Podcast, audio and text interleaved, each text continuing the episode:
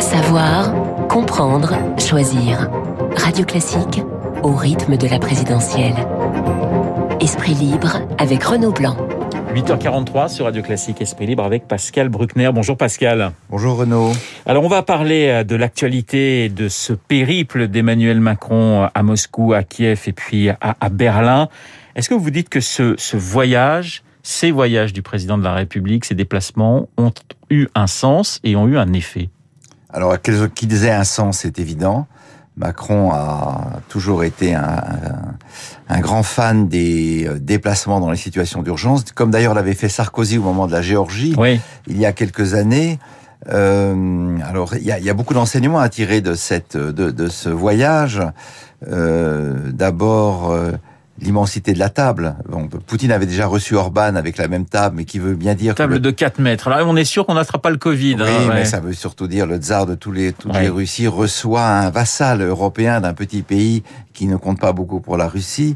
Mais... Euh, les entretiens ont duré six heures, donc je pense que Macron a joué la montre comme il avait fait au moment de ces fameux débats avec les intellectuels à l'Élysée euh, après la crise des Gilets jaunes, où il avait littéralement séché une cinquantaine d'écrivains et de philosophes, de sociologues en leur parlant de 18 heures à 3 heures du matin.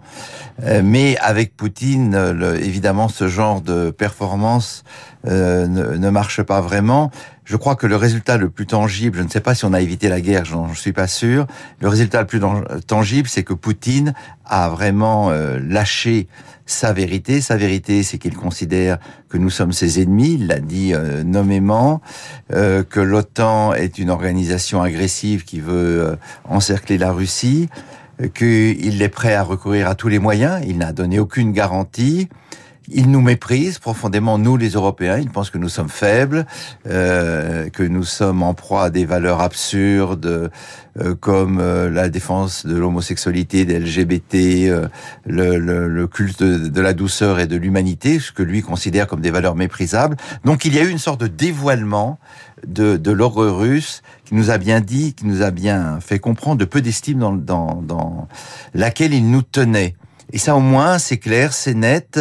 Euh, comment l'Europe va y répondre, je ne sais pas. Au moins, euh, Emmanuel Macron aura-t-il tenté euh, d'apaiser l'ours russe, mais je ne suis pas du tout certain que dans les jours qui viennent, l'armée les, de Moscou ne s'infiltrera pas, soit par des milices dissimulées, soit par des tanks, dans le territoire ukrainien, car Poutine ne tolère pas qu'un de ses anciens euh, euh, vassal et ami frère veuille aller vers le monde occidental. Alors, euh, l'ours russe contre le coq gaulois, et puis il y a l'aigle américain, évidemment. Cette crise, est-ce qu'elle ne permet pas à, Paris et à Washington de se rapprocher? On a vu Joe Biden, on voit Joe Biden, enfin on sait que Joe Biden et Emmanuel Macron euh, se parlent très régulièrement au téléphone. Est-ce que c'est pour vous le signe de la réconciliation franco-américaine? Est-ce qu'on oublie l'Australie, les sous-marins? Voilà, c'est de l'histoire ancienne. Oui, c'est une réconciliation sous pression, sous la menace.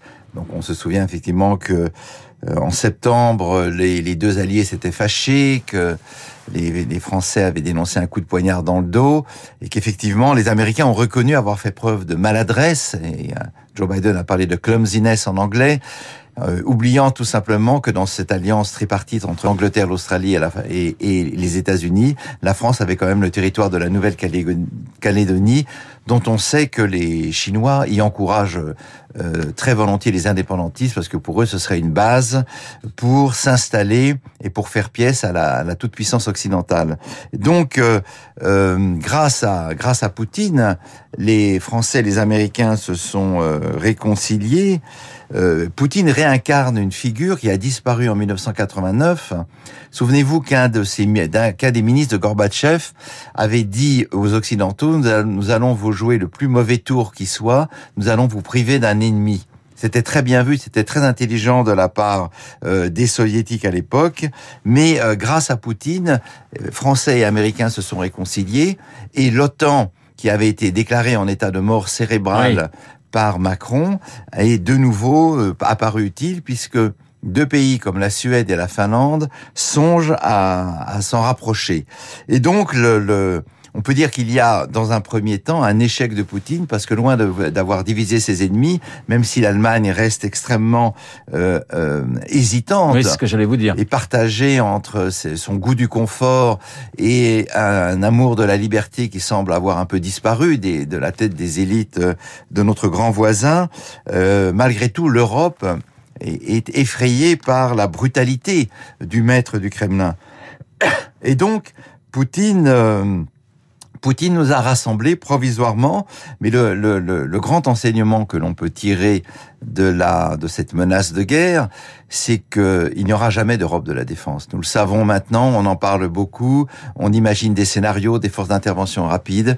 Le l'oncle Sam reste comme en 1945, comme en 1948, le protecteur en dernière instance, avec cette contradiction de l'OTAN c'est que l'un de ces pays membres, la Turquie, est aussi un pays qui veut reconquérir l'Europe et reconstituer l'Empire ottoman c'est quand même une contradiction qui pèse extrêmement lourd dans la balance. On va quitter la, la géopolitique, nous allons euh, revenir à des choses plus françaises avec l'élection présidentielle. On parlait euh, d'un possible rapprochement, on en parlait avec Guillaume Tabar, euh, d'un possible rapprochement entre Yannick Jadot et Christiane Taubira. Il y a très peu de chances pour qu'il se fasse. Et vous avez envie d'évoquer, Pascal, une gauche au narcissisme des petites différences. Alors, le narcissisme des petites différences, c'est une phrase de Sigmund Freud. Euh, ce qui veut dire tout simplement, c'est que quand tout le monde se ressemble, on arrive à se distinguer simplement par des détails. Je vous avais parlé il y a 15 jours de la fameuse sortie de Fabien Roussel sur le, le steak, le fromage et le, et le vin rouge. On en parlait avec mon invité Bérénice Levé Qui avait euh, suscité un tollé. D'ailleurs, Fabien Roussel, c'est la figure qui monte à gauche. C'est celui auquel de plus en plus de gens, merci, se, se, se, se vers laquelle de plus en plus de gens se retournent. Mais la querelle de la viande est loin d'être terminée parce que quelques jours après que je sois venu chez vous, dans le monde daté du 30 au 31 janvier, un long article expliquait que la viande rouge et les frites constituent désormais le dernier bastion identitaire à la mode. Je cite, quand des suprémacistes blancs se prennent pour des cordons bleus en vantant les viandes rouges, elles tirent méchamment vers le brun. En d'autres termes, soyons clairs, si vous mangez un steak frites, vous flirtez chez vous au restaurant avec le fascisme. Le, le, steak frites serait passé à droite si l'on admet que la droite et la gauche sont l'alpha et l'oméga de la rationalité démocratique, ce que je ne crois pas.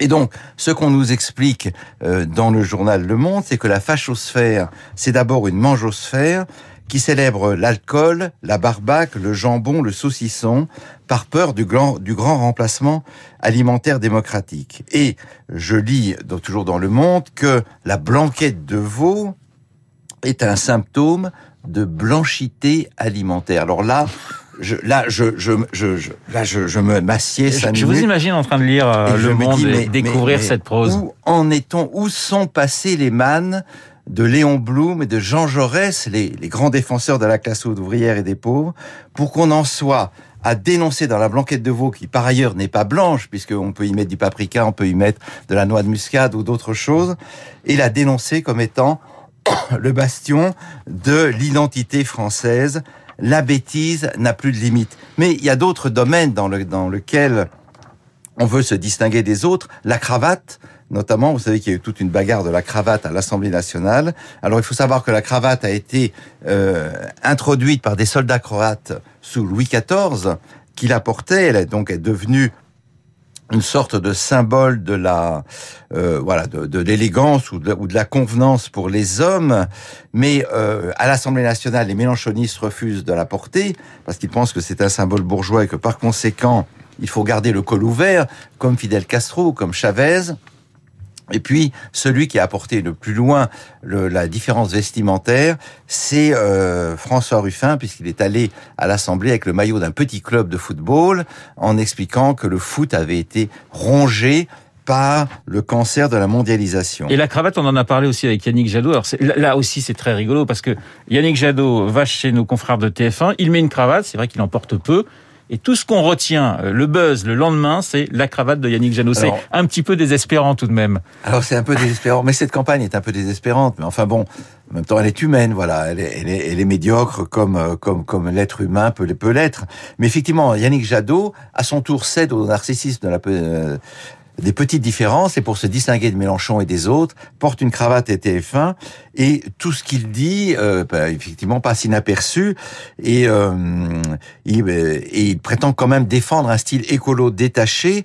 Alors, sur ce thème de la cravate, j'ai retrouvé une pensée profonde de François Hollande qui euh, qu'on accusait de porter la cravate de travers. Voilà ce qu'il disait. Je vais revenir sur cette histoire de cravate de travers. C'est l'action qui compte, ça n'est pas l'apparence. Il vaut mieux une pensée droite et une cravate de travers que l'inverse. La question, c'est est-ce que vraiment Hollande a illustré cette maxime?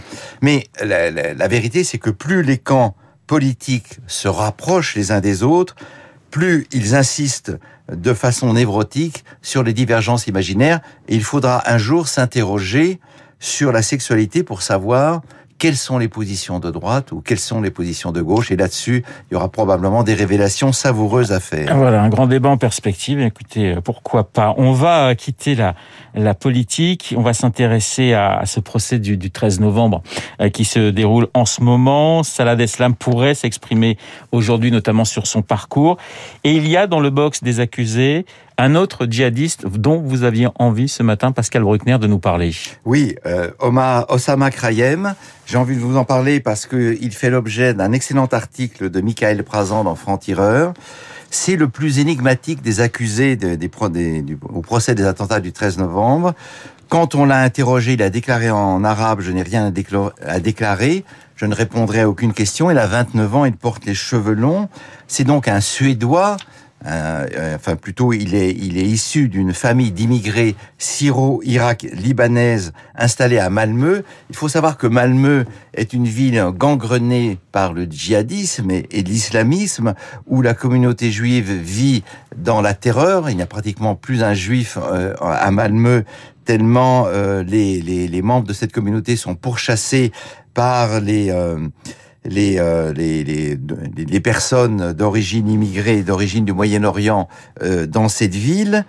Alors, euh, ce garçon, apparemment sans histoire, était au dire de ses parents un, un, homme doux, le, le, le frère cadet, sensible, timide, peureux, et puis cet enfant doux, gentil et intelligent part à 20 ans euh, en Syrie, soi-disant pour aider, et on le retrouve bientôt dans les cadres les, plus élevés euh, de la chaîne de commandement de l'État islamique. Il, euh, il intègre des missions de surveillance. Ensuite, il intègre l'unité d'élite de l'État islamique. On le retrouve dans une vidéo montrant un pilote jordanien grillé dans une cage. Je ne sais pas si vous vous souvenez, c'était donc au tout début. Image saisissante, effectivement. Image saisissante. Et il veut participer aux attentats du 13 novembre à Paris, mais comme Salah Abdeslam, il ne déclenche pas sa euh, ceinture d'explosifs. Il est arrêté, on retrouve des traces de son téléphone portable, il est arrêté et on ne comprend pas exactement le rôle qu'il joue.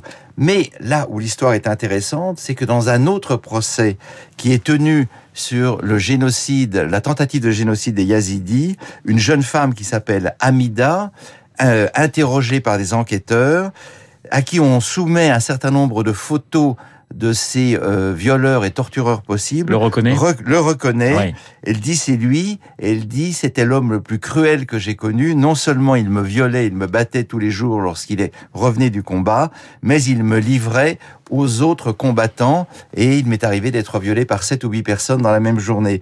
Donc voilà un garçon qu'il faut garder bien au chaud parce qu'il est probable qu'il comparaîtra devant un tribunal pour crimes contre l'humanité et crimes de génocide. Voilà le procès du 13 novembre qui se déroule actuellement et au moins jusqu'au mois de mai prochain. Merci beaucoup euh, Pascal, Pascal Bruckner d'avoir été ce matin dans le studio de Radio Classique 8h57. Dans un instant, nous allons retrouver Lucille Bréau, la météo